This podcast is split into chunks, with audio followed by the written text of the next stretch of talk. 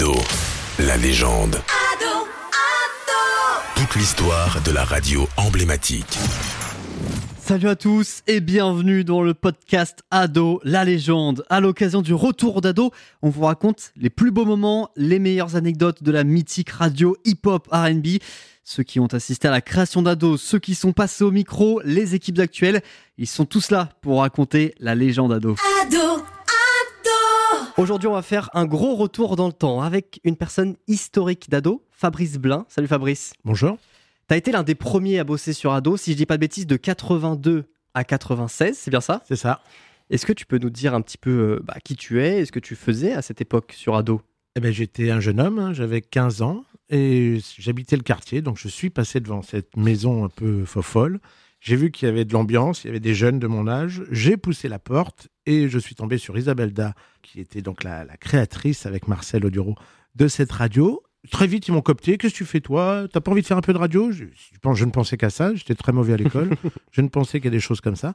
Et euh, très vite, euh, j'ai proposé, mais j'ai cherché euh, ma- 10 minutes euh, de quoi j'allais parler. Et, et voilà, on a dû me proposer une émission de cinéma ou de, sur la musique. euh. Ce qui comptait, c'était d'être dans cette ambiance et d'arriver dans ce groupe avec toute cette effervescence euh, qui, avait, lieu là. Tu parles de la maison pour ceux qui n'ont pas encore écouté l'épisode 1, d'ailleurs c'est disponible à l'écouter. C'était une petite maison en bois euh, où dedans il se passait plein de choses sur la créativité avec beaucoup de jeunes. Voilà, d'où le fait que ça t'ait attiré directement. Elle, elle existe encore, hein, la maison. Elle Et est rue dans Ouais. le 14e arrondissement. À où on parle, elle existe encore. Il y a un panneau euh, sur lequel c'est marqué que ça doit être euh, détruit pour un autre projet, mais elle, est, elle tient encore. Elle est toujours Elle là. est, elle est debout.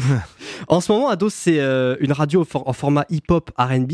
C'était pas le cas à l'époque. À l'époque, ça passe un peu par tous les styles. Euh, Qu'est-ce qu'on pouvait re- retrouver? Il y avait plutôt une ambiance rock et chanson française. Le rap était moins, moins, moins diffusé, euh, même si euh, les premiers, on les a diffusés, les Sugar Gang et tout ça.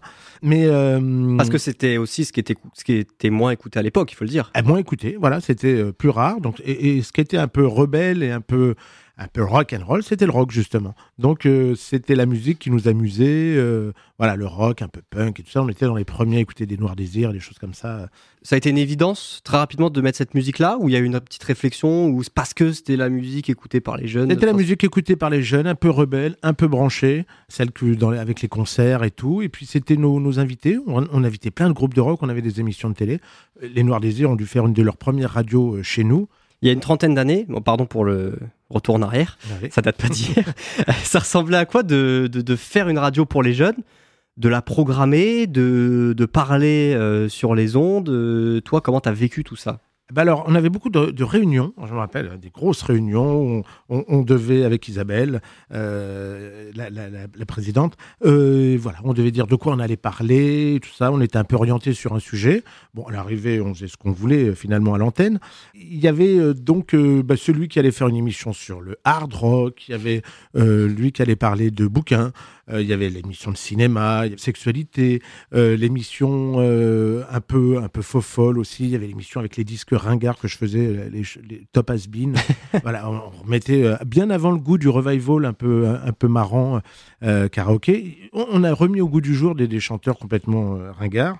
Et ça faisait beaucoup rire les étudiants d'ailleurs. Puis voilà, puis il y avait des émissions de, de- même plus branchées encore, avec de la musique techno de l'époque, électronique de l'époque. Il y avait des choses comme ça. Et, et, et puis, et il y avait de l'information, il y avait aussi de la libre antenne, beaucoup, beaucoup. On parlait, on, on laissait le téléphone euh, assez ouvert, même si on avait peu d'appels parce que euh, on avait peu d'audience. Pendant des années, euh, on, on parlait pour, euh, pour 20 personnes peut-être à certaines périodes. Ah oui, c'était le début, euh, et après, heureusement début. que c'est monté quand même. C'est monté, heureusement pour vous aussi. hein. Oui, oui, heureusement pour nous aussi.